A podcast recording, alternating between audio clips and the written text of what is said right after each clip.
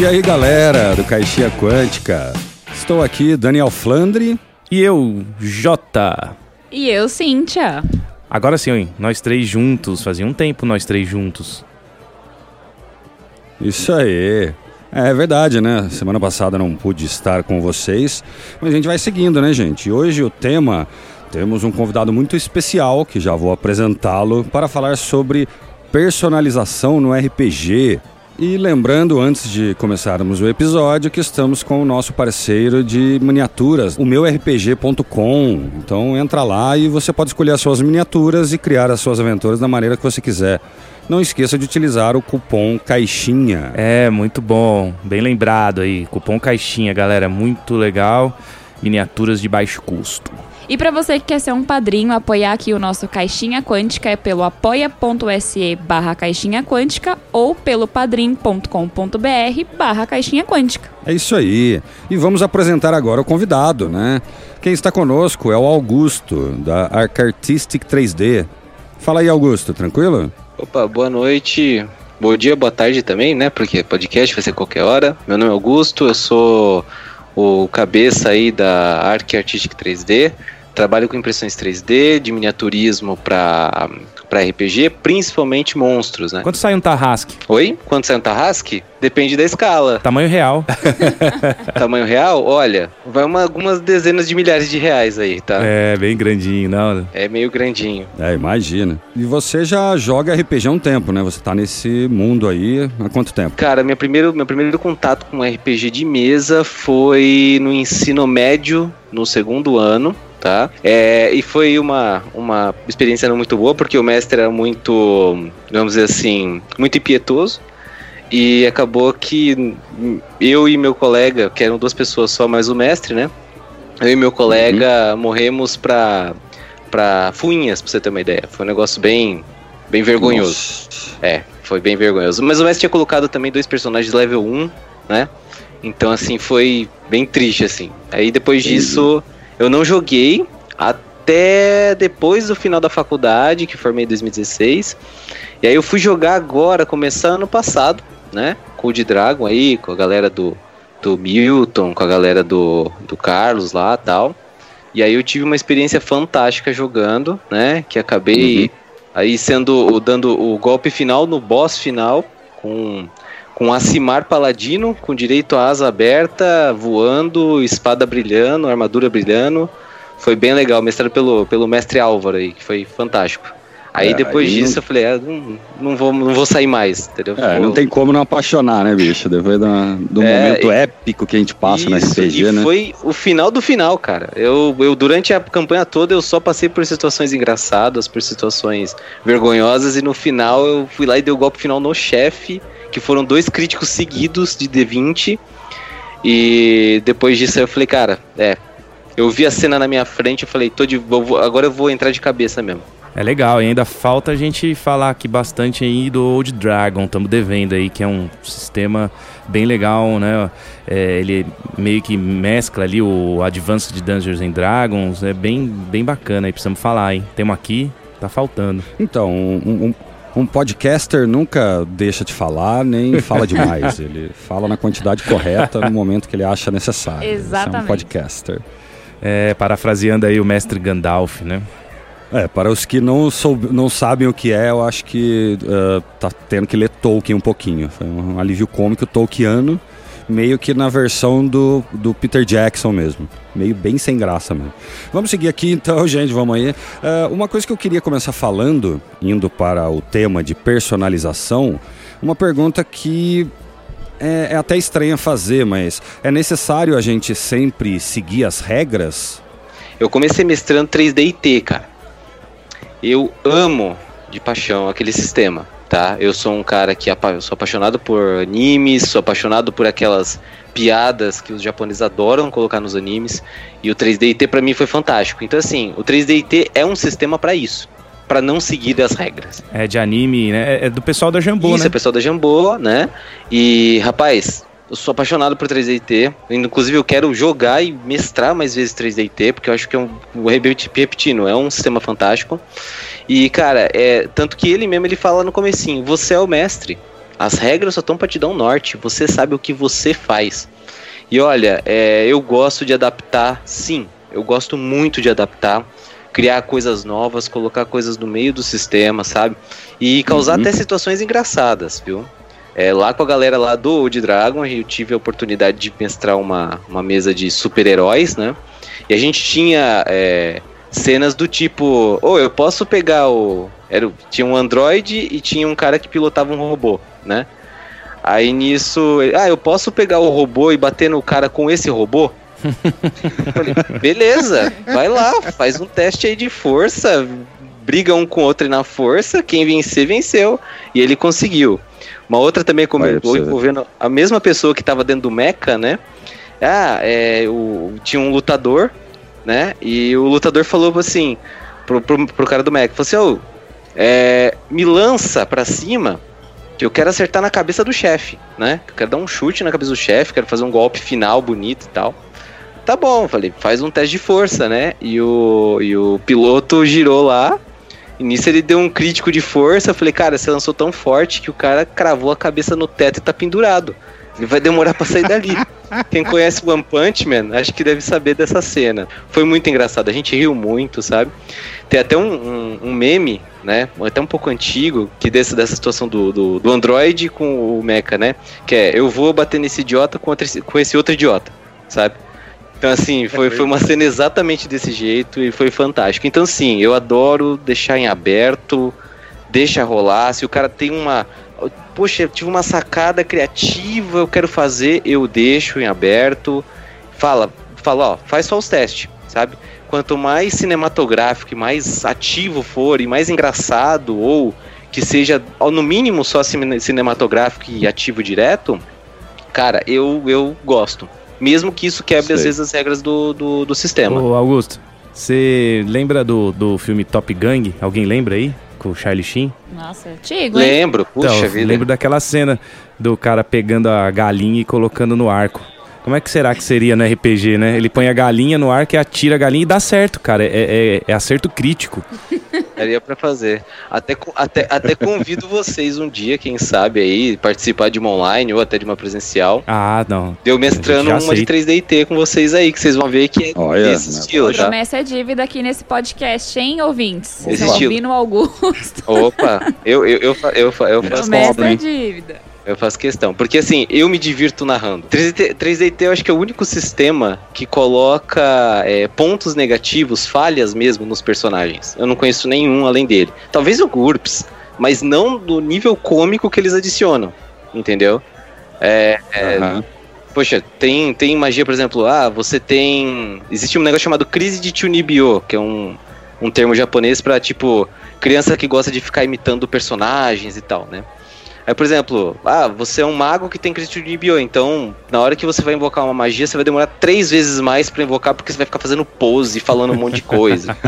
né? Tem também um que é. Isso, tem um que chama exatamente hentai. Que é basicamente o seguinte: quando o personagem é, faz um teste ou vai fazer uma magia, alguma coisa, dá um erro que do nada as roupas dele desaparecem e ele fica Ah, não. envergonhado, sabe? É, então dá pra fazer muita coisa engraçada. Aí tem maldição, tipo, tem espírito que fica enchendo o saco do cara, sabe? É, tem medo, tipo, fobia, então o cara tem fobia de aranha, de escuro. Eu, uma vez eu mestrei pra, um- pra uma dupla que um era um orc que tinha medo do escuro, cara, e de aranhas. Ele tinha que entrar no. Ele vai entrar num. Ele foi entrar numa casa que tinha desabado, ele não conseguia entrar na casa. Nossa. Um orc, cara. Exato, então, um tipo, a orc, gente. né? Você espera tudo de um orc. isso. Um orc. Orc fortão. Menos que ele tenha medo de aranhas e de. Exato.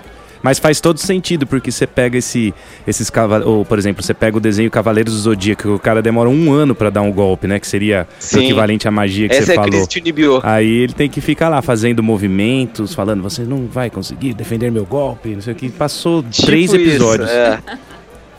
Exatamente. E o legal é que ele, o pessoal da Jambola, né? O, eu esqueci o nome, só lembro do codinome que ele é paladino, né? É o É, ele colocou exa... Isso, Marcelo ele colocou exata. Marcelo Castelo Paladino, né? Uhum. Ele colocou exatamente isso, cara. Eu falei, nossa, meu. Porque assim, a vergonha não é pro anime. A vergonha é pra quem tá fora do anime. Quando você é criança, tudo bem, mas tem gente mais velha que tem Chunibyo ainda, entendeu? Que fica lá fazendo pose. Se vocês conhecem Jojo, Bizarre Adventure, que é um anime fantástico. Esse anime, por exemplo, ele é a maior exemplificação de Chunibyo que você pode ter. Os caras literalmente é, é, fazendo pose de, de. pose de. como fala? De modelo o anime todo. Entendeu? Então fica um negócio fantástico. Aí o cara gosta daquilo e começa a imitar também, cara. Ah, legal, a gente precisa jogar 3D e ter com você, tá marcado, hein? Tá marcado, tão convidado. É Sendo online ou presencial, a gente faz aí. É só colocar a data aí, a gente faz um. Pra mim, normalmente é mais fácil esse. Uh, remoto aí, a gente faz pelo Discord ou alguma coisa assim, dá pra fazer sim, cara. E a gente já grava, né? É pra, pra, pro canal. Pro canal, Sempre? não é canal. Opa! Canal? Que canal? Não tem o canal? Não, o, o, o, o JP, ele. Quem sabe o JP, eu, eu tô assistindo muito YouTube, cara. Fala aí, é, galera, aqui do canal, né? Assina o canal, inscreve no canal. tudo certo. Imagina. Hoje tô trazendo aqui o um vídeo de Minecraft. É, exatamente. é, então. Eu já fiz isso, tá, gente? É por isso que eu tô falando. Ah, o youtuber aqui, gente. Ex. Ex-youtuber. É, na verdade, não, vamos dizer assim, é dormente, estou dormindo por enquanto. Meu canal está dormindo. Não, mas você, uh, pelo que a gente estava conversando antes, para poder fazer o, uh, o, programa, você é uma pessoa criativa, né? Tipo, uh, você, no final das contas, criou alguns uh, homebrews, que chama, né? É, como é que é esse conceito? Explica pra gente um pouco o que é esse homebrew. Homebrew, né? É, eu não conhecia, conheci -huh. graças, acho que foi o JP ou você, não lembro. Não, é... JP mesmo. Isso é coisa JP, de JP. Né? É, então, é cara. É porque eu acho que era conhecido como regra da casa, ou house rules, né? Agora apareceu esse termo homebrew. Então, house rules hoje se usa, se usa muito pra board game. Ah. Sim! Cintia adora. Amante de board game falando aqui.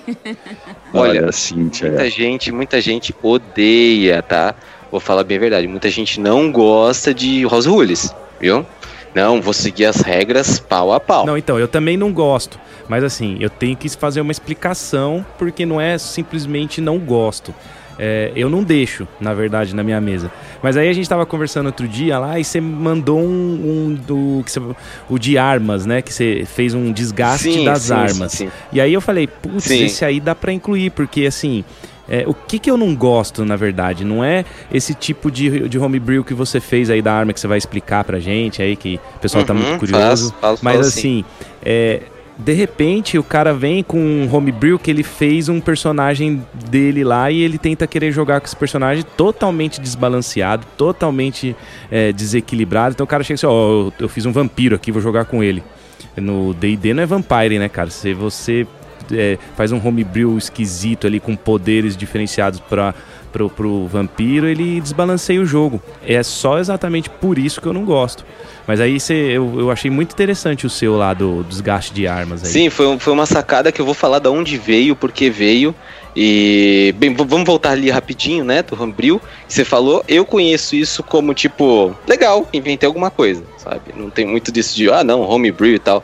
Não tem muito esses termos, não, tá? É, é minha, minha não conhecimento a respeito, né? É, o famoso gambiarra, você tá falando. Gambiarra gambiarra. Eu sou, eu sou Vamos engenheiro, eu sou nome mecânico. Aos bois. Eu sou, eu sou, como fala, eu sou treinado nisso. Não, tá. Então, se você, você é engenheiro, você falou, então, na verdade não é gambiarra, é solução técnica improvisada. Na verdade tem, tem um termo exato para gambiarra, depois eu, eu mando para vocês, mas é. É, a, a, gambiarra, a gambiarra ela, ela, é necessária. É que são, como é que a gente falava? Ajustes técnicos. Isso, Ajustes. exatamente. Então vamos lá, né? É, então o que, que seria? É adaptar algo para que você dê um, um, um, flavor diferente. Eu falei bonito.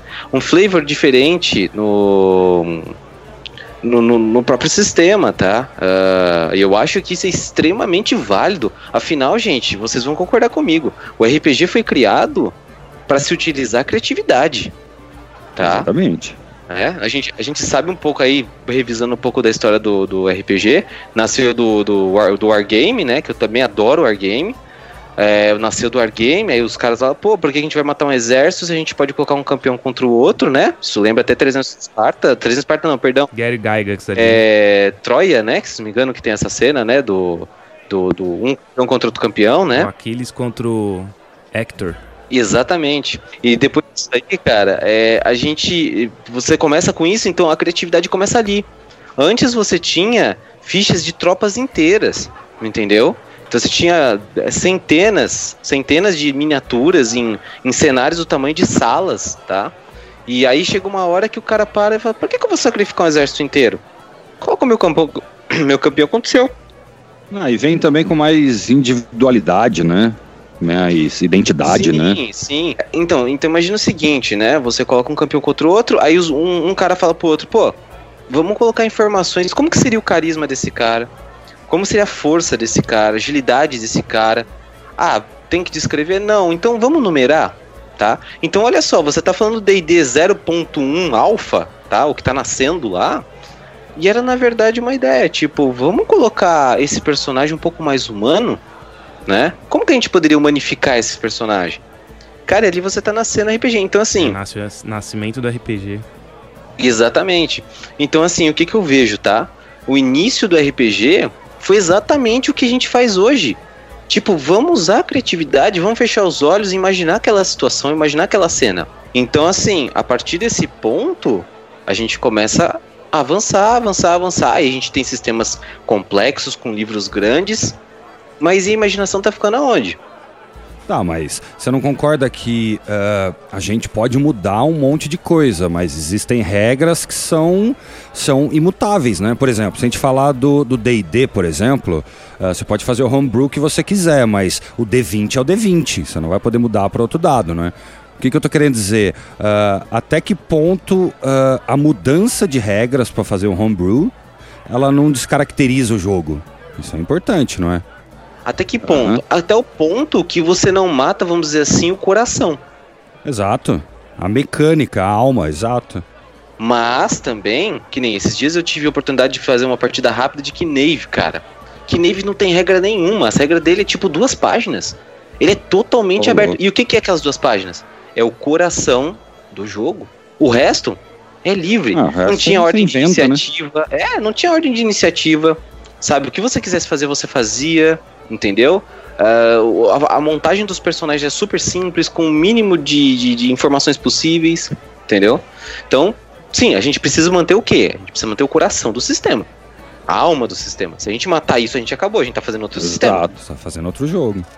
Eu queria te fazer uma pergunta, Augusto, você como mestre, né, falando sobre homebrew aí. É, até que ponto você você aceita essas mudanças, assim? É, tem, você- não sei, de repente tem algum tópico que você fala, não, isso aqui eu tenho que manter, ou, ou isso daqui não dá pra mudar. Quando você monta a aventura, você já monta pensando nisso, ou você deixa na levada do jogo? Como que funciona? Então, em dois pontos. É nos dois pontos. Durante a levada do jogo, enquanto eu tô construindo a aventura, tá? Então, assim, eu já penso, pô, aquele cara, ele podia. Sei lá, eu já fiz lá uma ficha, deixei uma ficha pronta de um personagem. Eu queria, pô, eu queria que esse cara aí, ele, ele aparecesse assim, assim, assado no meio do jogo. Então, o que, que eu poderia adicionar pra dar um, um tchan? Entendeu? Pra dar um, um, um bônus ali, um negócio visível, bonito, mas que o cara não fique OP. Isso é importante. O tempo todo eu fico assim, ó. Esse cara vai estourar. Então tenho que tomar cuidado com ele. Deixa eu só dar um, uma, uma explicação aqui. O OP é overpower. A gente pode, Overpowered, é, pode ter é. gente que não sabe. É, então, exatamente isso que eu, eu tava falando lá atrás e o Augusto Então, entrou agora, falando. mas, mas explica em inglês também, né? Tem gente que não sabe inglês. Ah, é verdade. Super poderoso. Ultra, ultra poderoso, É, né? ultra poderoso. Tipo. Bu- bugado em português. Bugado, roubado. é, bugado. Roubado, roubado. Acho que roubado, é melhor. No LOLzinho eles falam roubado. Ah, roubadinho. Não, gente, mas até porque tem, tem estudo pra isso, né? O cara. Ó, quem, Exato. quem, quem inventou. Vamos, vamos supor assim, quem é, participou e co-criou as regras do DD quinta edição. é, e trabalha lá na Wizard, não sei o que lá. É um cara que tem um estudo forte de game design, pelo menos, ou, e algumas outras Sem coisas dúvida. de gamificação. Sem dúvida. É, é complicado, porque o cara estuda pra caramba e a gente, aí você vai lá, muda o, o que vocês estão falando aí, é o, o coração do jogo ou algumas coisas assim. É meio. É ruim, por isso que eu- às vezes eu não gosto. Não, eu falo aqui na minha mesa não entra nada. Mas depende também. Muitas dessas coisas são redondinhas exatamente por isso, né? Tem até um estudo provavelmente até matemático, né, velho? Com Você tá certeza. rodando dado, tem estatística, tem... ah, Você muda um negocinho ali já, nossa, pode destruir um sistema ou deixar ele roubado ou ruim. Por isso tem que tomar cuidado com, com mudanças em mecânicas, eu acho. O que você fala tem muito do homebrew para dar profundidade, né? A personagens, a alguma coisa que está acontecendo no jogo. Por exemplo, o Jota estava falando que você tem um homebrew que você foi desenvolvendo sobre desgaste de armas, né? Como é que funciona ele? Eu sempre fui um cara viciadíssimo por MMOs, né? Que são aquele. é, jogos massivos multiplayer, né? Eu sempre Sim, fui viciado nossa, em legal. RPGs asiáticos, tá? Que são os JRPGs, que são é, Final Fantasy, é, se a gente for pensar aí, Legend of Legaia, quem conhecer vai lembrar. É, tem Valkyries Profile também, são jogos bem antigos, PlayStation 1, PlayStation Sim, 2, tá? Acho que Aí- o Jota tem um pé nesse negócio aí, que eu já ouvi ele jogando Sim. os negócios desse. Não, eu, eu, é que eu joguei um só, mas assim, eu joguei a fundo, que foi o Xenogears. Xenogear, Ah. conheço, conheço. Pelo amor de Deus, puta jogo. Conheço, puta jogo. Então, e aí no Play 2, cara, eu tive acesso a um jogo chamado Monster Hunter. Porque assim, eu sempre eu, eu jogava Mu Online. Já ouviram falar de Mu Online? Eu lembro do último online. Hum, a gente Não. é muito velho pra essas coisas. Cara, nem tanto, porque ele, ele é coisa de 2002, sabe? E ele estourou naquela época, 2002, 2003, ele estourou naquela época. Era muito legal, porque os, os personagens, né? Você colocava a armadura nos personagens, aparecia. Falava, caraca, que coisa legal. E você Ah, tinha um olha desgaste só. também das armas, né? Dependia do servidor, claro. Mas você tinha um desgaste das armas, né? Beleza. E aí, eu sempre procurando ir nas lojas de jogo, e eu queria um jogo que te colocasse armadura no personagem, um vice, com espadas grandes, é, armaduras gigantes, né? Tipo, que o cara fica parecendo aqueles caras do Warhammer 40k, né? Com as armaduras monstruosas, né? Pô, eu queria. Eu sempre procurava e ninguém me entregava nada. Fui numa loja, fui em outra, fui em outra, nada, nada. Até que um dia um cara me ofereceu um jogo chamado Monster Hunter. Tá? O primeiro da série. Pensei que o cara ia ter te oferecido uma armadura. Até que um dia o cara me, me ofereceu a própria armadura. Eu gostaria. eu gostaria, eu gostaria. Mas então, é, eu tive a, a oportunidade de jogar o Monster Hunter. E cara, lá era tipo assim: olha, sua missão é ir até a caverna do Wyvern. E não é matar o Wyvern, é roubar o ovo do Wyvern e ele trazer de volta pra vila. Já começava nessa pre- premissa que era muito estranha. Você fazer missões e o inimigo não era humano, o inimigo eram criaturas, né? Que lá tinha o tal do Rátalos, que é o- a criatura mais forte que tem lá no mundo lá, né? E você tinha que derrotar ele. Porque ele trazia tempestade e tal, né? Que destruía tudo e tal. Ok, só que tinha uma coisa muito legal. Você, por exemplo, pegava ossos, pegava, por exemplo, é, tíbia, mandíbula, crânio, escamas, etc. Fazia armas e armaduras. Então, peraí, já começou um negócio aí. Hoje na, na, na- na- na- hoje na- no sistema que eu, que eu tô mestrando com o pessoal de Old Dragon, tem o sistema de crafting, né? Que seria é, construir armaduras, construir armas, ok. Aí, além disso, conforme você ia batendo nos monstros, você percebia que começava a cair o dano depois de um certo tempo. Então quer dizer que a arma estava se desgastando até quebrar. Tanto que eu já eficiência até. Exatamente. Então eu tava jogando tal, tava dando um golpe legal. Aí ele vinha, inclusive, né, no, no pacote inicial do personagem, né, que você pegava lá, ele vinha pedras de afiar arma. Então você podia reparar a arma durante o combate. Aí eu falei, caraca, que coisa legal.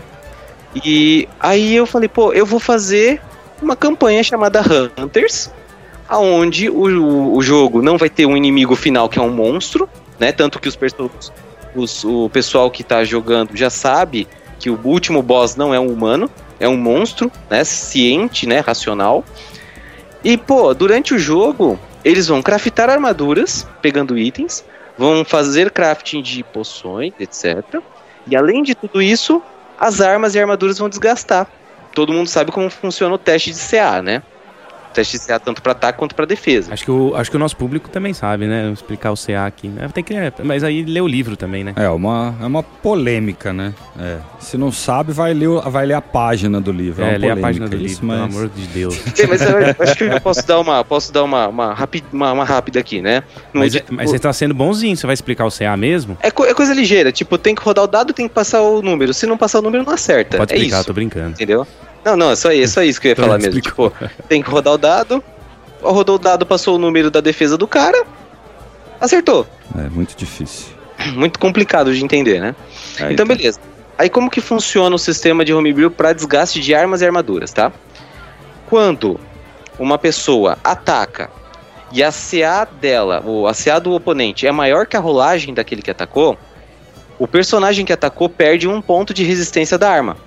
E conforme a arma vai se degradando, quando ela chega em torno de um terço do valor total dela, o ataque dela cai pela metade. O dano ou, ou, ou, a jogada de ataque? Não, o dano. A jogada de ataque é a mesma, porque a arma ela ainda tá estruturalmente tá é inteira. Normal, é. Senão aí também fica difícil demais o cara não acertar, né? Nossa, ia, ia ficar bem complicado. Então o que acontece?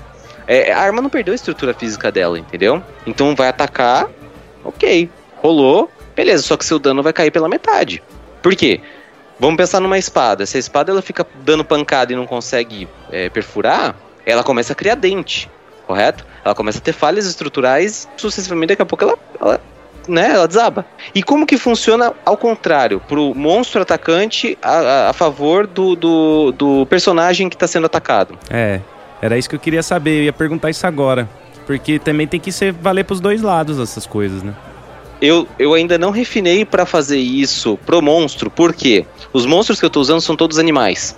E o combate ele é tão rápido que não dá tempo de desgastar, tá? Por exemplo, se uma presa tem 15 pontos de resistência e perde um ponto de resistência a cada erro de CA, cara, esse monstro vai ser derrotado muito antes dele perder o dente. Entendeu? Mas na questão do personagem que vai estar tá avançando e guerreando, e se ele não lembrar de fazer manutenção na armadura dele, ele vai pagar o custo? Como funciona? O monstro ataca. Se ele supera a CA daquele que está sendo atacado, o herói que está sendo atacado, aí o herói perde um ponto de armadura perder um ponto de, de, de, de, resistência. Por quê? Vamos lá, falando novamente de presa. Eu tive um combate da última vez com bulete. Bulete ele tem presas afiadas. Então, se ele passou a CA do cara, significa que ele perfurou a armadura do cara. Então a armadura do cara caiu em qualidade. E mesma regra, quando chega ali em torno de um terço do, da pontuação total de resistência, aí a sua defesa vai cair pela metade. Então sua CA cai pela metade. Então é desse jeito que funciona, até ela ser destruída. Então, zerou a pontuação, explodiu. Você não repara ela, você perdeu ela. Mesma coisa para arma. Se você for gastando a resistência e zerar a resistência, você perdeu. Ah, mas eu tenho uma arma mágica e não sei o que lá. Não, é dano total. É, é falha crítica na arma. Você não tem mais ela. Você tem que comprar outra e começar a fazer ela toda de novo. Se você, que nem eu tô fazendo com eles, né? Pega itens de restos de monstros e melhora a arma conforme eles vão jogando, se, ele, se o cara não fizer manutenção e não correr atrás disso, de pegar itens e tá sempre melhorando, porque toda vez que eu faço esse upgrade, eu libero que recupere a resistência 100%, ou ao mínimo, durante o combate ele vai lá e passe a pedra de afiar para poder afiar a espada, ou ele repara, tem um kit de reparo para alguma coisa. É, limpeza também, né? Vai enchendo de sangue você precisa limpar, bicho. Né? Exatamente. Então, assim, é o kit de reparo. Então o cara vai, olha, eu vou, eu vou reparar minha arma. Que hora? Durante o combate? Pode. Só que sabe que você vai perder aí umas certas rodadas para fazer isso. Entendeu? Sei lá, roda um D4 aí pra mim, pra ver quantas rodadas você vai demorar fazendo isso. Agora, tá fora do combate, ó, vou dar uma reparada. Posso? Pode. Vai lá, repara, não precisa fazer teste nenhum, você tá fora de combate. Entendeu? Então esse Entendi. sistema de armas e desgaste funciona assim. É, o pessoal que tá jogando tá amando, tá achando muito legal. E é simples, é só lembrar. É, quando você ataca, a CA passou do seu ataque, você de deteriora a sua arma. Se o monstro passar da sua CA e acertar o ataque em você, você perde um pouco de resistência da sua armadura. É bem simples, é bem intuitivo, não tem muito, muito segredo. Foi um homebrewzinho assim, vamos dizer assim, foi um, uma pitada de sal no Old Dragon aí que eu dei. E, e, legal que cabe em qualquer jogo, tá? Ah, sim. Dá pra adaptar, né? Isso aí ajuda também no, no, no roleplay, cara. Ah, a sua arma, sua arma tá danificada e tem um, um anão ferreiro numa cidade lá próxima que ele é um dos melhores da região e só ele pode é, é, fazer sua arma ficar zerada de novo. Bora lá e tem aí uma quest de, né, gente? Olha que legal. Isso aí abre, abre precedente. Você vai pro lado que você quiser, né? Ou então você tem que comprar uma de um cara do outro lado, ou então achar a espada de esmeralda lá dos anões lá da, do norte. Você se vira para colocar no gameplay, né? Isso vale a pena, cara. E sabe que é legal? Os, ah. os, os, jogadores começam a ter um pouco mais de amor pelas armas deles. Porque normalmente Lógico. a arma é tipo, comprei, hum. acabou. Aí o cara, por exemplo, que você falou, uma espada de esmeralda, toda bonita, com aura mágica, aquela coisa toda. Cara, se o cara não fizer manutenção, mesmo ela sendo mágica, uma hora ela quebra. Entendeu? Por exemplo, uma que é legal também com a falha crítica. Com falha crítica é fantástico. O cara vai lá e rola, por exemplo, que ele deixou a espada é, escapar da mão, ou ele travou a espada em algum lugar. Cara, eu falo assim, ó, você perdeu dois pontos de resistência porque você enfiou a sua espada numa pedra com muita força. Sim, e dá mais possibilidades, né, para esses erros críticos, né? às vezes esses erros críticos ficam um pouco uh, padrão demais, fica meio até meio bobo às vezes, né? Como é que o Orc vai, uh, mesmo no crítico, ele vai derrubar a arma dele? Como assim, cara? É, e além do, dos erros críticos que vocês estão falando que aumenta essas possibilidades, é fazer com que o personagem também use outras armas, né? Exatamente. Não sei, de repente ser treinado ou ter que ter essa habilidade, porque querendo ou não, nos RPG, RPGs que a gente joga, a gente tem que acaba tendo mais de uma arma, né? Eu já joguei com um arco, com um machado grande, até com uma própria adaga. Exatamente. É, então é fazer com que a gente comece a usar um pouco mais isso. Eu acho que fica muito legal a mecânica desse jeito que você faz, Augusto. Estou muito interessado em jogar, inclusive. então, eu, eu, eu, é aquilo que eu falei. O legal é fazer com que os jogadores entendam que o personagem deles não é só o personagem. Ele é composto de armadura, ele é composto de arma, além da, da, questão física e psicológica que as pessoas colocam dentro do personagem, compreende? Então, assim, fica algo maior. E da onde que isso sai? Dos videogames. Muita gente Sim. deixa os jogos virtuais de lado e agora eu vou pegar e só no analógico e tal. Tudo bem, cara, mas olha, tem muita coisa boa muita coisa boa. Que o pessoal de virtual aí, você pega Square Enix, você pega EA, você pega. LOL. Não, não, eu tô falando produtoras, tá? que fizeram. Mas o LOL, ok, é o Riot, né? A Riot. Ah, mas tá. é a Riot, na minha ah, é, situação, é, eu jogo Square, Dota, Square né? Então não posso falar de LOL. Não, o LOL é legal, cara. O Daniel joga. Eu jogo. Eu já passei do level 100 já do, do LoL. Eu tô, tô ficando bom Eu joguei negócio. bastante também. Posso falar Eu joguei nada. LoL, mas é. Eu joguei LoL, mas não, não consegui me adaptar, cara. Quem sofre no Dota não, não vai pro LoL. É incrível. É, eu nunca conheci Dota. Então foi fácil jogar LoL. Vou, vou falar uma coisa pra você. É, o Dota é um jogo terrível de aprendizagem. Ah, então eu não quero nada tão. É um sofrimento assim, gigante, assim, tipo, é, é, duro.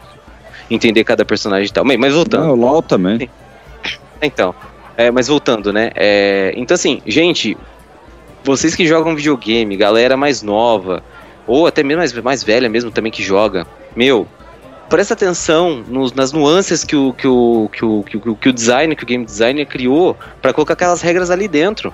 Porque tem nuances ali dentro que se caberia em qualquer sistema de RPG.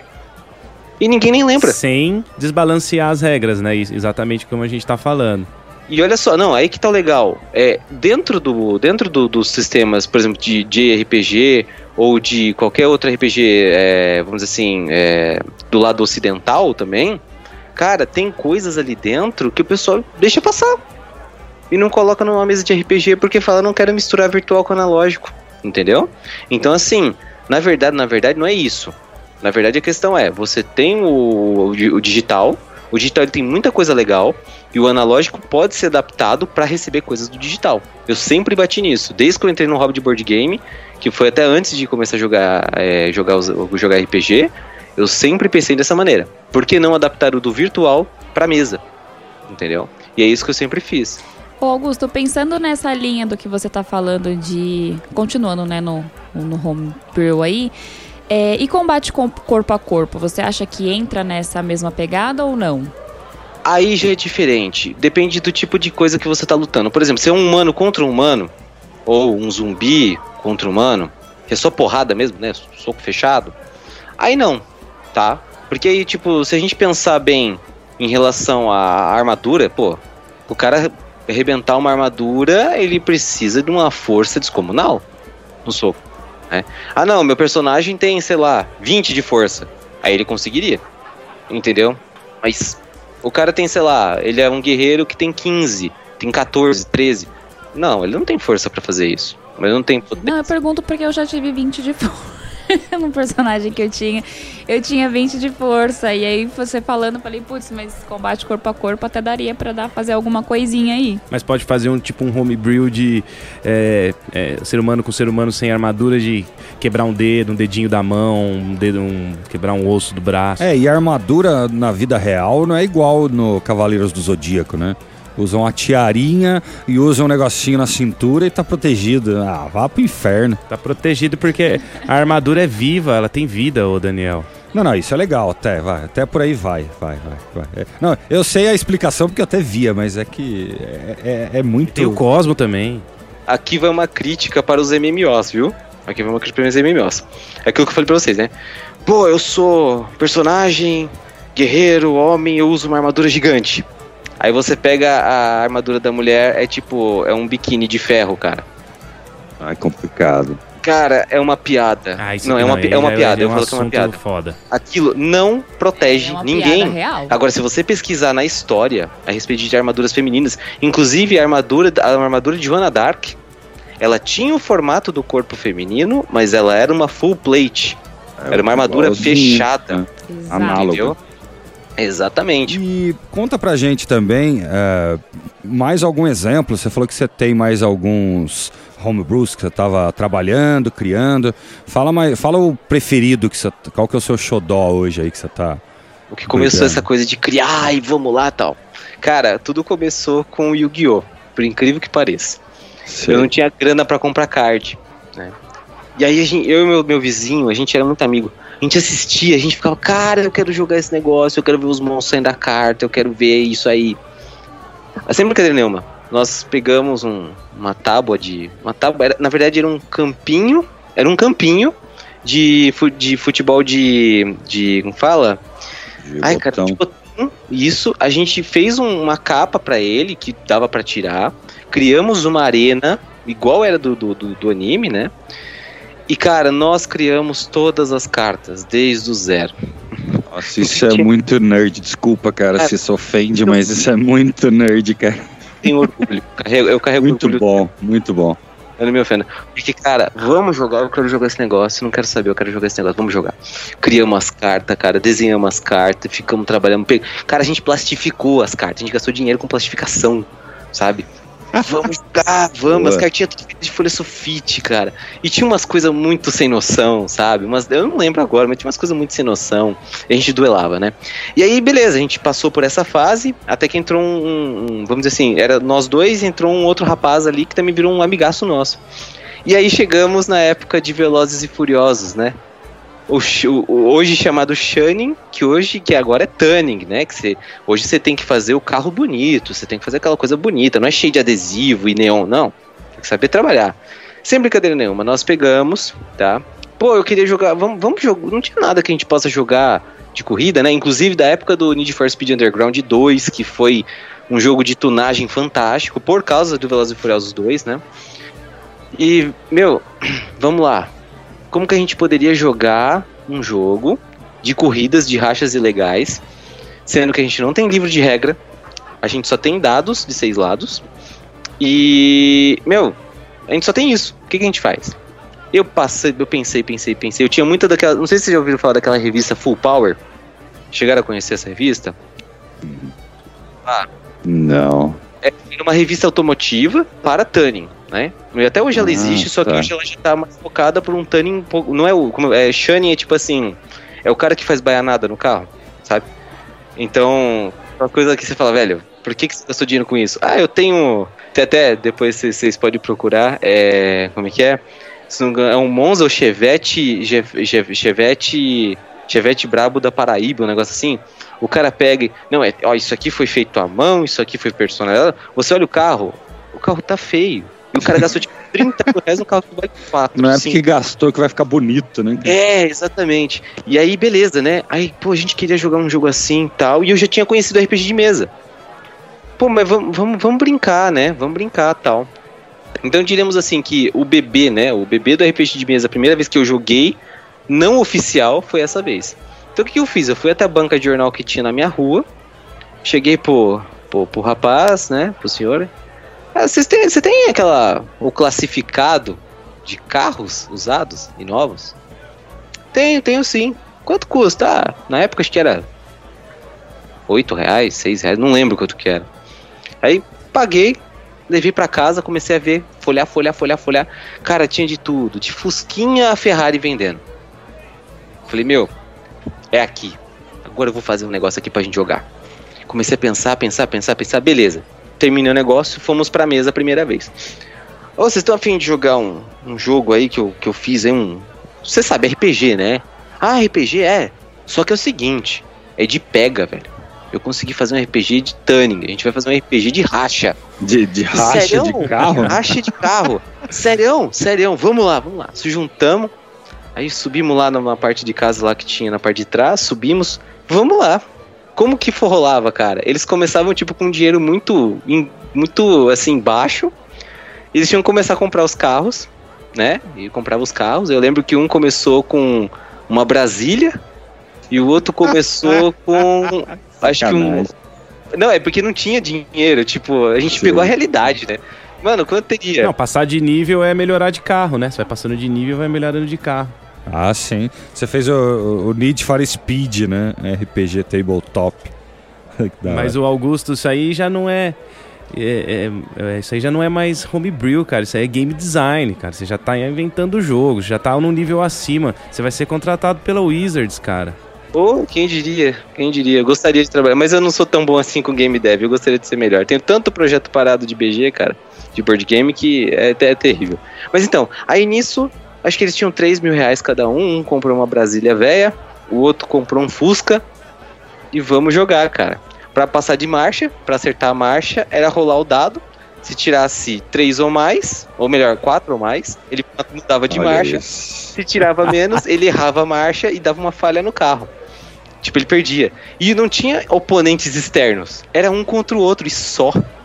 Sabe? Era um controle só. Ah, mas como que eles ah, conseguiam dinheiro? Aí depois eu fui adicionando os oponentes externos. Vocês encontraram um cara que parou com tal carro e tal. NPC. É, ah, e eles. Vai sim. adicionando storytelling. Né? Isso. Né? Coisa. E eles tinham trabalho, eles recebiam salário, entre aspas, depois de cada dia, né?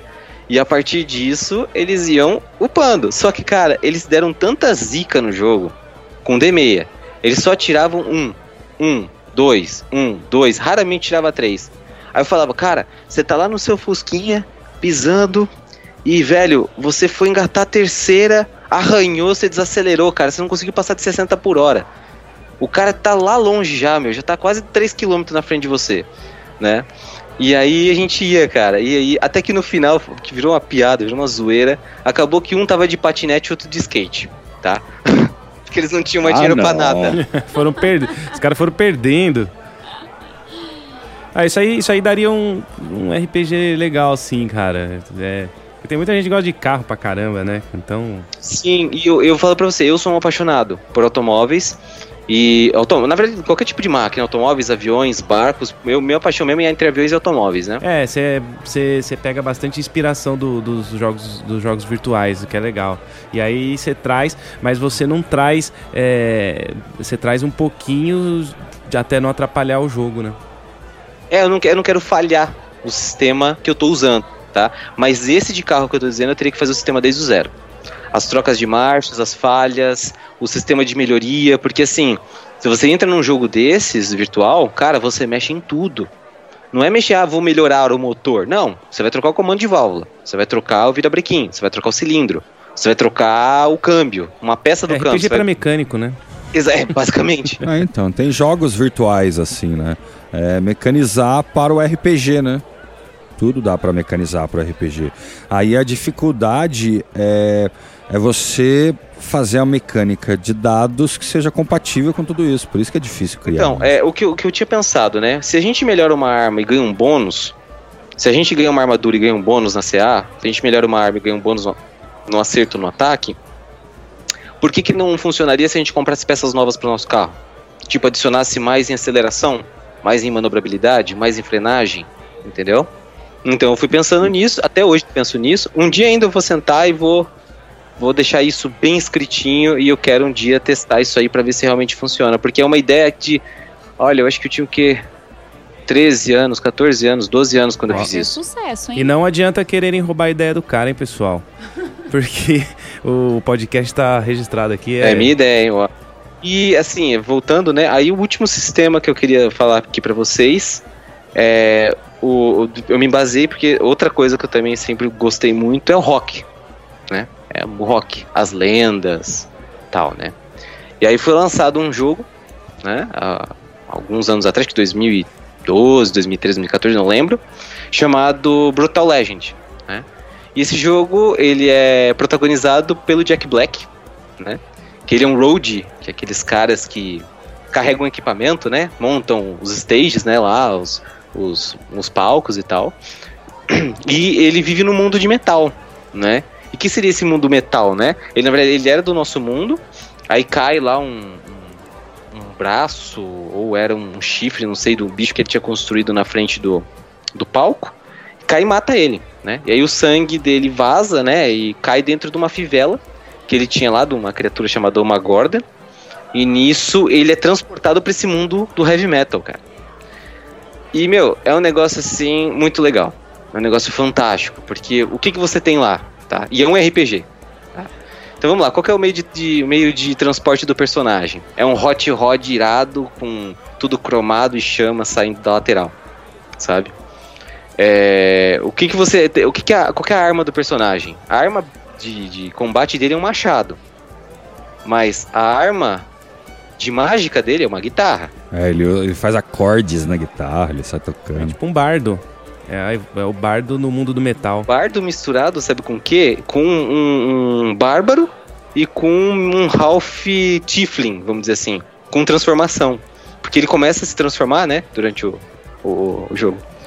E, cara, eu falei, velho, isso tem como vir pra mesa. Aí comecei a listar.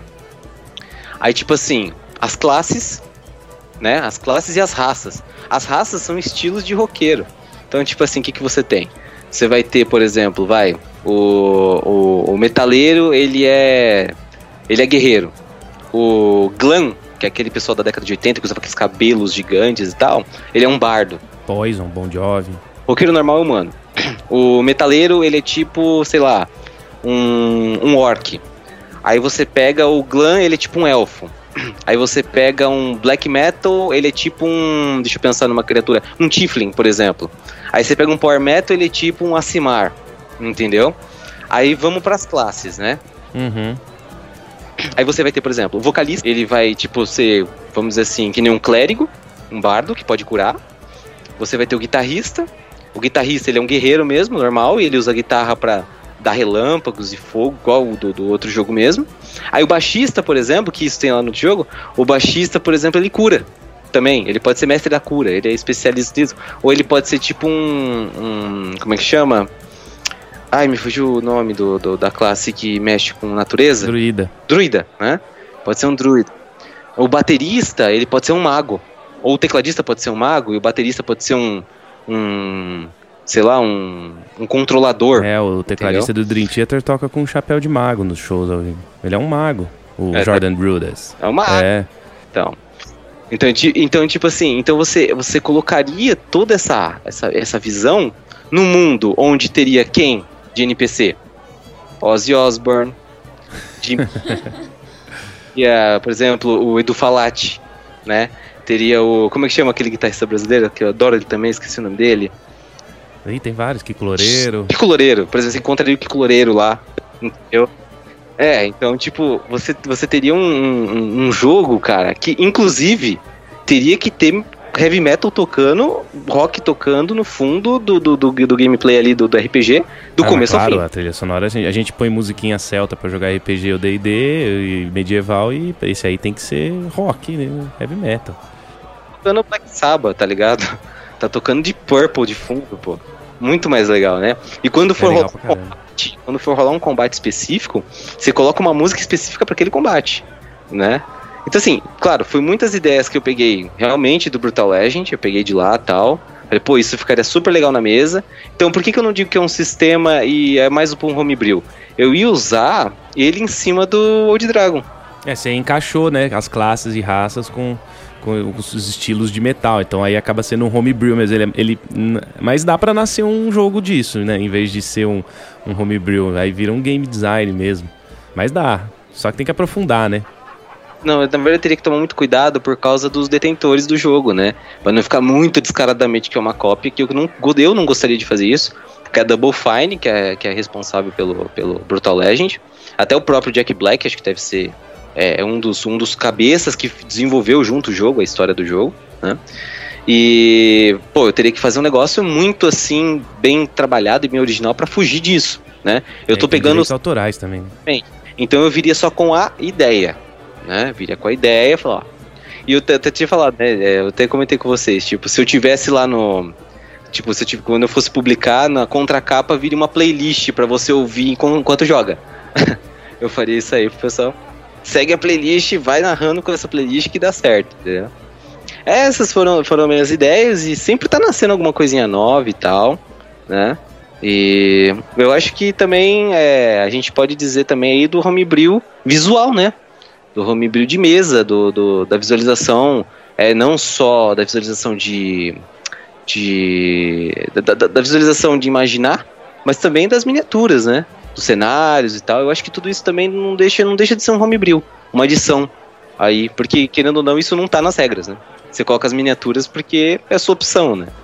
Ah, beleza, legal. Acho que a gente falou bastante coisa de homebrew hoje, de RPG e umas coisas novas também, né?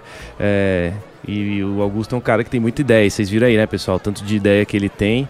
É, a gente ainda vai fazer a, a, nossa editora Caixinha Quântica um dia e o Augusto escreve os, é os suplementos aí Sei, pra tá gente. É verdade. Tá tem muita é coisa. o sonho.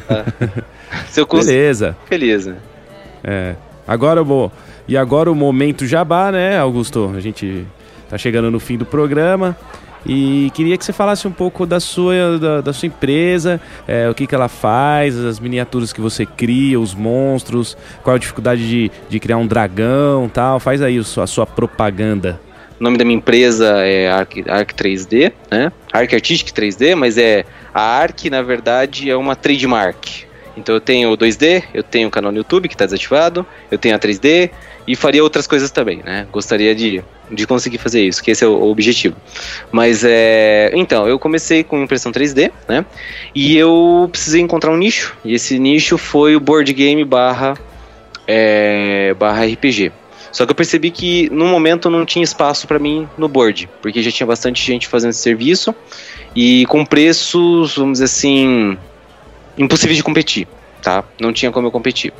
Então eu comecei a perceber que a comunidade de RPG, ela, vamos dizer assim, ela intercede a comunidade de board game, né? Então ela é maior, ou talvez tão grande quanto, né? A comunidade de RPG. É, então, o que, que eu pensei? Pô, tem uma questão importante, né? Que nem vocês falaram aí do, do, do, Vocês fizeram no começo aí o, do site do Carlos, né? Que ele faz as, as miniaturinhas lá, que eu acho super genial aquela ideia com os acrílicos e tal. Só que eu quis trazer algo uh, diferente. Eu quis trazer algo acessível, né? Porque hoje o que, que acontece? A impressão 3D ela é cara, tá bom? Eu vou ser bem sincero para vocês. A impressão 3D hoje ela é vista como algo caro e longe das pessoas mais comuns, tá? Então, o que, que eu quis fazer? Eu quis trazer miniaturas, tá? É, para pessoas que não têm grana, entendeu? O valor que eu estou oferecendo hoje de, das minhas miniaturas são um valor acessível. Mas é claro, tudo tem seu limite, né? Por exemplo, um dragão em, em escala, em escala anciã, que é o que eu tenho aqui até disponível aqui hoje, ela não vai ser tão barato assim quanto um herói entendeu? Quanto, sei lá, uma aranha, uma barata e tal. Então qual que é meu trabalho? Uma barata? É, existe. existe. pra Fallout, por exemplo, você tem baratas gigantes, ah. os Red Roaches, ah, né? legal. Dá pro cara fazer um personagem dele personalizado, né? Do jeito que ele quer. Isso, exatamente. normal e com custo acessível, legal. Exatamente. Hoje, hoje, hoje, eu tenho a personalização, mas vamos dizer assim que eu gostaria de melhorar muito, porque a personalização de personagens hoje para mim é muito limitada, tá? Existem sites online que você consegue modelar, né? Só que eu ainda não consigo. Eu gostaria de ter uma database de armaduras, armas, raças, cabelo, sabe, tudo, para me montar um personagem num modelador mesmo, num software de modelagem, e poder imprimir aquele personagem pro, pro, pro cliente, né? Mas hoje eu ainda não consigo, né? Mas fora isso, que tem muitos sites que vendem só heróis, eu quis entrar num ramo onde quase ninguém vende. Aí vocês me corrijam se eu estiver errado, mas conforme a pesquisa que eu, que eu fiz, eu não encontrei. Hoje, no Brasil, é muito difícil ter alguém que venda monstros, tá? Então hoje o meu maior mercado é monstros. Então eu ofereço é, essa, as criaturas do, do, do bestiário do D&D 5.0. Eu tive acesso a um modelador norte-americano, né? Uh, totalmente free copyright, porque esse cara ele entrou em contato com a Wizards of West Coast conversou com eles tudo e disponibilizou todos os modelos dele. Então você encontra mais de 500 miniaturas do livro, inclusive miniaturas que é, personagens, né, monstros que só tem a descrição. Ele foi lá e modelou. Legal, tá? Então eu tenho acesso a todas essas peças, tá? Consegui ter, ter acesso a isso e eu disponibilizo todos esses modelos. Então, o meu foco, né? Meu foco hoje é fabricação de miniatura para RPG de uma maneira acessível. Em contrapartida, por que, que eu não foco mais em heróis? Porque todo mundo vende herói, tá? E os vilões, como que fica? O mestre não ganha nada de presente, né? Como que o mestre vai posicionar as coisas, vai, né, deixar tudo bonitinho, os, os inimigos e tal, né? Normalmente o que você encontra é venda de inimigos no tamanho do herói, né? Como kobolds, como, sei lá, orcs, como... Poxa, dentre, dentre tantos aí monstros pequenos, Sim. mas e os grandes? Beholders, dragões, elementais, é... Deixa eu pensar aqui no que mais que poderia ter. Ah, lobos, boletes, teens gigantes e coisas do tipo. Isso você não encontra hoje no mercado, né? E aí eu tô, eu tô disponibilizando isso e tem um, bônus aí, né? Que eu até vou, vou falar aqui que é, é- é primeira mão pra vocês aí. Ó, sabe? ó, É legal. música de, de plantão. Ó. É, primeira mão. Não, essa daí Isso é é ruim. de plantão? Essa Que, é, ruim. qual é que é de essa aí? plantão, mas é da ruim. É tipo, alguém morreu, sabe? Meu Deus. Verdade. É, qual que é de beleza. plantão de coisa boa? É o. Então vamos lá, uma coisa boa, tá? Hoje eu tive, eu tive contato, foi bem legal. Foi um cliente meu que hoje ele tá fazendo alguns trabalhos pra mim. É, e cara, eu conversei com ele, ele é, ele é artista, tá? E depois, se quiserem aí seguir, vou passar aí o, o Instagram dele, que se não me engano é Vermate, tá? Que é o- a parte comercial dele. Ele faz umas artes muito legais, é, pintadas, desenhadas, é muito legal a arte dele. E ele começou a modelar, assim, vamos dizer, ele já sabia modelar, mas ele não fazia tanto isso. Um dia eu falei, ele me mandou, na verdade, uns modelos que ele fez. E eu achei muito legal. Nisso eu falei, pô, vamos fazer uns modelos aí diferentes, né? E tá aí uma coisa que a gente não encontra. Criaturas da mitologia asiática pra colocar na mesa de RPG, né? Isso é muito difícil de encontrar. Por exemplo, dragões Lang, né? Que são aqueles dragões grandes, tipo do Dragon Ball, tipo Shenlong, Sim, né? sim. É muito difícil de encontrar. Você não encontra isso, É, acho não que nem nos não. livros Não, não tem. nos livros. E aí ele, ele, ele modelou pra mim um, um dragão, um dragão Lang. E rapaz, ele modelou uma coisa fantástica. Inclusive acho que vocês devem ter visto no Instagram uma, uma peça verde que eu deixei disponível lá. Eu até postei hoje, né?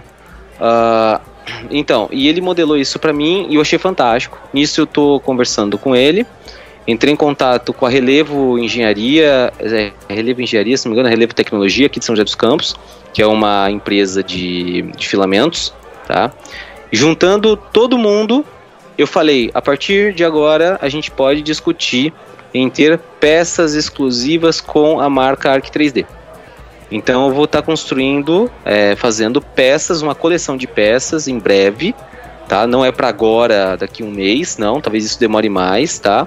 Mas eu quero estar disponibilizando peças exclusivas, modeladas, exclusivas para da Arc 3D, impressas somente por mim ou pela Relevo. Não sei como que a gente vai fazer ainda, a gente está discutindo isso. E são peças em tamanho de 30 centímetros, tá? E, e numeradas. Então, peças colecionáveis 30 centímetros numeradas para mesa de RPG também. Então você vai ter. Imagina só uma Fênix de 30 centímetros na sua mesa, sendo um boss final de um jogo que você está tendo, por um preço acessível. Excelente trabalho. É, muito legal mesmo. É, top, é hein? isso aí que a gente tá fazendo, tá? Então, tô trazendo aí de primeira mão para vocês. Como eu falei, ainda é um projeto que está sendo desenvolvido. Em breve vai estar aparecendo, mas é algo que está andando. E é isso que eu faço. Essa, essa é minha marca, essa é minha meu serviço aí. É, sofro bastante porque impressão 3D é algo bem complicadinho, bem chato de aprender, tudo. E a gente tem um inimigo que é engraçado, que não é inimigo para ninguém, só pra gente que trabalha com 3D, que é a gravidade. Né? Porque Para os Os- terraplanistas também é um problema. Tem um É, inimigo então, maior que né? chama governo também. Esse inimigo é bem Então, forte. né? Mas então, né, o maior inimigo pra gente é a, a, a gravidade, porque a gravidade estraga as peças, por incrível que pareça, tá? Então tem que estar limpando peça de material de suporte e tal. Se um dia se vocês quiserem falar mais a respeito disso, eh, eu tô, tô disponível aí pra gente conversar a respeito. Mas é, é- essa, essa é a briga que eu tenho e é onde eu mais gasto tempo aí de, de serviço aí. Tento oferecer sempre a, a melhor qualidade possível de peças aí né? Então, é isso. É isso. É isso aí, galera. Aí, ó, de primeira em primeira mão, é, o Augusto falando aí das atividades que a empresa dele está se envolvendo, que legal. E qual que é o site, o perfil aí do seu Facebook e o Instagram? Fala pra galera aí te seguir, te adicionar. Arroba Arc, Artistic 3D. Arc com K, Artistic, Semudo 3D, tá? É, se vocês verem um símbolo de um lobo, é, feito meio em tribal, sou eu. É só clicar em seguir, tá? É, e Facebook é a mesma coisa. Ainda não tem uma loja, ainda não tem um site virtual. Tô correndo atrás disso, porque hoje a, o fabricante sou só eu. Então sou eu com a minha máquina e trabalho. Vamos ver se em breve as coisas melhoram. Mas é isso aí que eu, que eu, que eu tenho de página. Então tem o Instagram e o Facebook é a mesma coisa, arroba Arc3D, Arc Artistic 3D. Só seguir lá, tá tudo certo. Beleza, e segue a gente também, né, pessoal? Lembrando que esses links aí, todos esses uh, site, perfil, vai estar aqui no post e também nas postagens nas nossas redes sociais, né? Uh, a Cíntia normalmente fala, cadê a Cíntia? Tá aí? Quais são as nossas redes, Cíntia? Vamos ver se acerta dessa vez? Falo, Não, tá quietinha. Nossa, é, tá quietinha. Nossas redes sociais é arroba Caixinha Quântica no Instagram e Facebook. E no, no Twitter, que a gente tem agora também, é Caixinha Quan. Tem o arroba, gente? Eu não lembro se tem arroba no Twitter. No Twitter também não sei se Pois tem. é. Nunca- eu nunca usei. E o site www.caixinhaquântica.com.br. Lá você encontra todos os episódios. E pra quem quer mandar mensagem pra gente por e-mail sem ser por redes sociais, contato arroba caixinhaquântica.com.br. Beleza, é isso aí, pessoal. Vamos ficando por aqui. Este foi mais um programa Caixinha Quântica pra vocês. Convidado especial aí. Augusto, obrigada, viu, pela sua presença. Foi um prazer receber aqui, um prazer conhecê-lo. Acho que a gente vai conversar aí mais vezes pro futuro. Vou cobrar você, inclusive, desse, 3D. desse jogo aí. Não, 3, que 3D? A da partida João? 3DT? Pode Ah, ser, é do 3DT pode ser. que a gente vai jogar? Pode ser 3DT, pode ser o de Dragon, pode ser o que você quiser, que eu achei muito legal a mecânica que você usa. É super diferente. Eu que agradeço o convite. Marcaremos. Marcaremos. E antes de acabar esse episódio, eu vou pedir pra vocês ficarem aqui mais um tiquinho, porque a gente vai falar um pouquinho pra vocês os comentários da entrevista que teve no dia 7 do 3 no RPG das Minas. Que foi feito lá com o Torre do Dragão, o nosso parceiro Torre do Dragão, na loja Spellbox, que é uma loja que a gente curte muito e a gente tem ido muito lá. Aqui em São Paulo, na rua Doutor Bacelar, 527 Vila Clementino. Cola lá que é bem legal.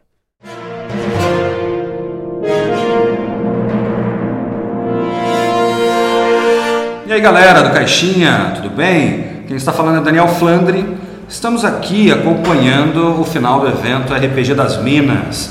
Lembra que alguns episódios atrás a gente postou sobre RPG das Minas, um evento ah, principalmente para que as mulheres joguem mais RPG. Estamos aqui com três mulheres aqui que mestraram hoje. Eu estou com Cíntia. A Cintia, que vocês já conhecem, né? Nossa anfitriã, ela mestrou aqui pra gente hoje, já já ela fala um pouquinho. E estamos, estamos também com as meninas da Torre do Dragão, vocês lembram delas? Elas estão aqui. E aí pessoal, aqui é a Juliana. Oi, gente, Ariane. Legal, gente. Então o evento acabou, estamos aqui à noite, as luzes já estão quase se apagando, mas dá tempo da gente fazer uma pequena entrevistinha com elas, saber como é que foi hoje o evento aí. Eu queria começar com a nossa podcaster, com a Cíntia, que ela deu um feedback aí, como é que foi a mesa hoje, o que, que ela apresentou. Ah, eu gostei, eu nunca tive essa experiência, né, de ser mestra. Não foi exatamente de RPG, foi do Andor Board Game, que eu adoro, vocês sabem. É, mas foi uma experiência legal. Eu nunca tinha mestrado, como eu falei, mas eu pude aprender um pouco mais sobre, inclusive, o próprio Andor. Acho que mestrando a gente acaba descobrindo um pouco e conhecendo um pouco mais, né? A história, a jogada, a mecânica exatamente do jogo, sendo como mestre e não como jogadora. É isso. E vocês, meninas, o que vocês acharam de mestrar mais uma vez pra essa galera? E hoje com mais meninas, acredito, no grupo, né?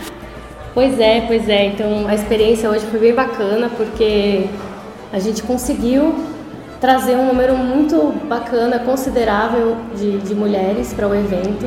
Então, na minha mesa, a gente de quatro jogadoras, de quatro jogadores, três eram mulheres E foi uma experiência muito bacana, né? Foi, eu mestrei uma aventura da Bandeira do Elefante da Arara, que é um sistema que eu estou amando muito, que explora bastante as, as maravilhas que a gente tem no nosso país, de uma forma bem, bem interativa, né? Que, que, que o RPG proporciona. E é isso, foi uma experiência muito bacana, eu fiquei muito feliz a gente ter conseguido trazer um número que realmente representasse o objetivo do evento, que foi, foi muito bem sucedido. Muito obrigado, inclusive, a todo mundo que de alguma forma contribuiu para que isso acontecesse. Então, eu vou falar para você falar um pouquinho da mesa.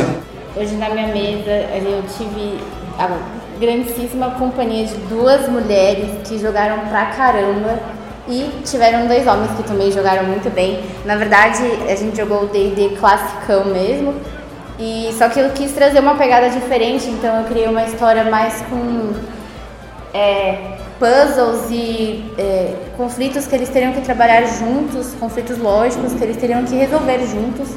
Então não foi aquela aquela história clássica que começa numa taverna e o taverneiro dá a quest, esses negócios. Então eu quis trazer uma história mais diferente mesmo. Deu muito certo, todo mundo gostou bastante, é, fiquei super feliz com os elogios, mas fiquei muito mais feliz por ter conseguido mestrar para duas mulheres novas que conheceram a torre pelo Instagram e eu fiquei é, impressionada assim como esse evento fez bem para mim, assim como mulher.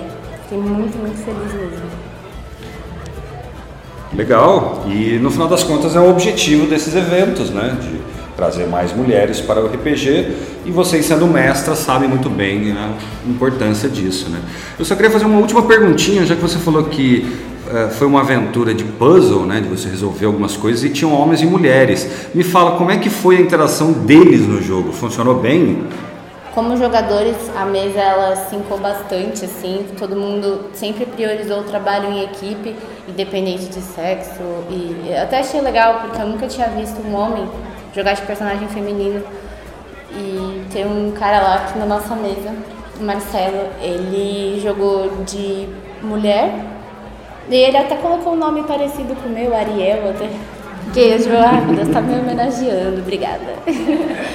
Mas foi muito, muito legal mesmo, assim, a interação da mesa inteira como um conjunto para resolver esses puzzles que, meu, não estavam fáceis. Não tava fácil mesmo. Ah, legal, já que você falou isso, foi na minha mesa também, engraçado agora que a gente falou do, do, do personagem, todos os meus personagens eram mulheres. Então, as jogadoras das três mulheres jogaram com personagens mulheres e o único jogador homem que tinha também jogou com uma personagem que era mulher. Então foi bem bacana também ver esse tipo de, de experiência para os jogadores. Então é isso, gente. Eu queria agradecer vocês mais uma vez por ter inclusive me convidado para fazer parte aqui desse evento de hoje. Para mim foi incrível. Foi difícil, mas foi muito legal, a experiência foi muito boa e a nossa parceria entre Torre e Caixinha Quântica, putz, gente, 100%. E para vocês que não conhecem o Torre do Dragão, querem conhecer, sigam ele nas redes sociais, Torre do Dragão, nossos parceiros queridos. E eu vou ficando por aqui. Um beijo para vocês e até mais. Tchau, valeu. Tchau, tchau, galera. Até o próximo evento, hein? Obrigada, gente. Até a próxima.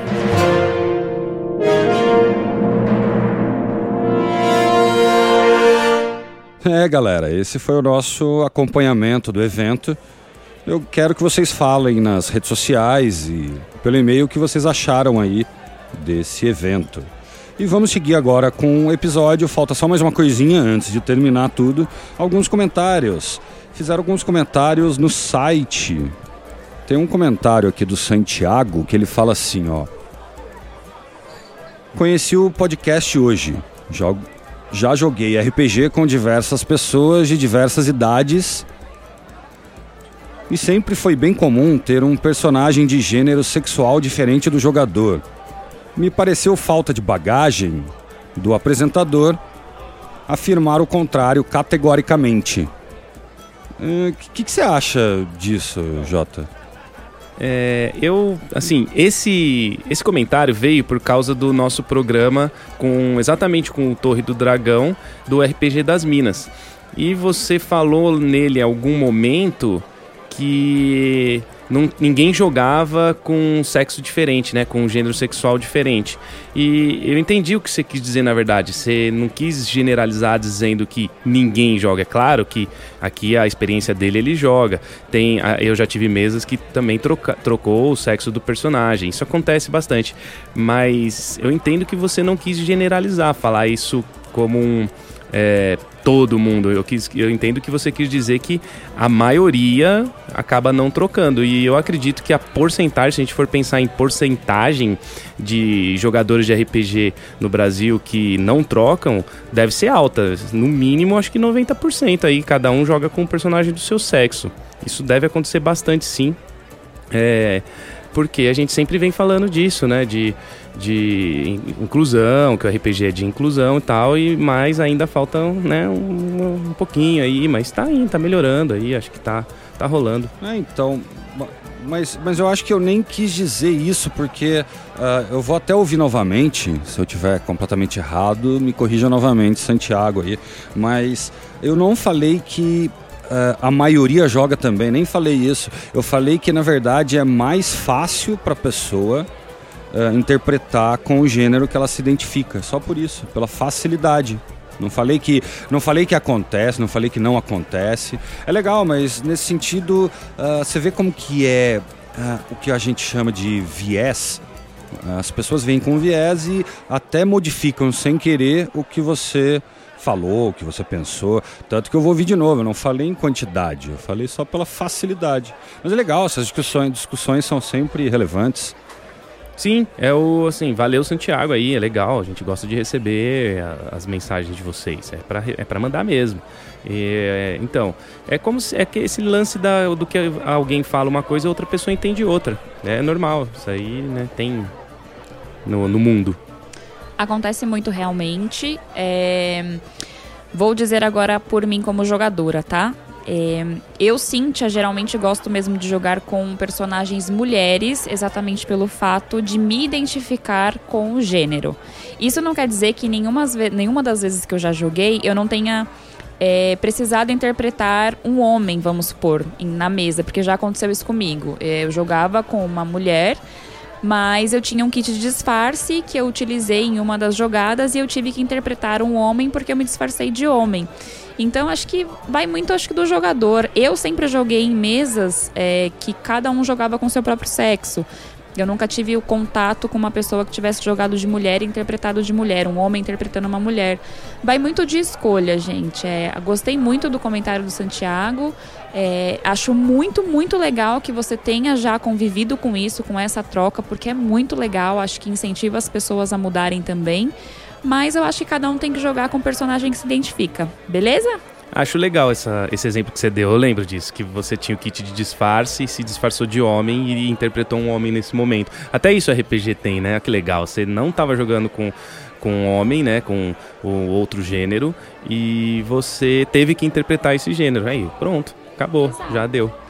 Beleza? Dá pra mesclar, minha gente. É isso, e isso sem ficar ridículo, né, não, sem parecer desenho animado, né. A gente faz essas interpretações durante o jogo para realmente uh, passar, né? Para realmente convencer alguém. Então realmente fica bem legal, cara. Isso aí. Posso ler o próximo comentário? Que eu acho que eu nunca li um comentário aqui no podcast. Manda bala, Jota. é do Rafael de Almeida. Conheci o podcast essa semana e o tema é bem interessante. Talvez não exista o problema na bolha onde nós jogamos, mas se as minas, entre aspas, reclamam, então sim, é, o problema existe e devemos abordá-lo. Sobre organizar eventos voltados para mulheres, eu sou de TI e as minas, às vezes, agora ele não pôs aspa, e as minas às vezes fazem eventos mistos, é, onde mulher pode se inscrever à vontade, mas homens só podem ir acompanhando outra mina. Assim, no máximo, o evento vai ter 50% de homens. Parabéns pela iniciativa. E aí, Cintia, gostou do comentário? Nossa, muito bacana. Brigadão, viu, Rafael? É, nesse último evento de, do RPG das Minas, realmente teve uma porcentagem muito grande de mulheres. Eles ficaram super felizes, o pessoal da Torre do Dragão e eu também, obviamente, representando aí a mulherada. É, mas é importante sim a gente sempre falar. Porque por mais que a gente tenha tido um, um evento voltado para mulheres realmente, isso não acontece sempre. Não é algo que a gente vê sempre acontecendo nos eventos. É a gente do Caixinha que está sempre acompanhando e agora os, com os parceiros Torre, a gente tem sentido isso na pele. Então a gente quer incentivar cada vez mais que as meninas possam entrar nas mesas e jogar e se sentirem confortáveis e tudo mais. É, eu acho só um pouco estranho. Estranho não, eu acho um pouco incômodo uh, essa percepção de que se reclamam, então existe. Isso é legal, a percepção dele é muito interessante. Só que a contrapartida existe também. Chegaram a comentar num outro post uma vez aí, uh, tipo, ah, o machismo só existe porque vocês falam sobre isso. Essa coisa de realidade e percepção é uma coisa bem complicada, né, gente? Às vezes a pessoa só porque nunca viu de perto, simplesmente assume que não existe. Vamos parar com isso, né? O Jota sempre dá esse exemplo. Sim, né, é, não é porque não vê que não, não existe, né? É, não, nunca passei é. por isso, então não existe. Quer dizer, por exemplo, é, fome não existe, né? dor não existe, doença não existe. O que, que eu quero dizer, gente? Vamos treinar um pouquinho essa percepção, né? Vamos pensar um pouquinho mais nos outros aí. Mesmo não precisa nem ser pessoa que você conhece, não. Treina.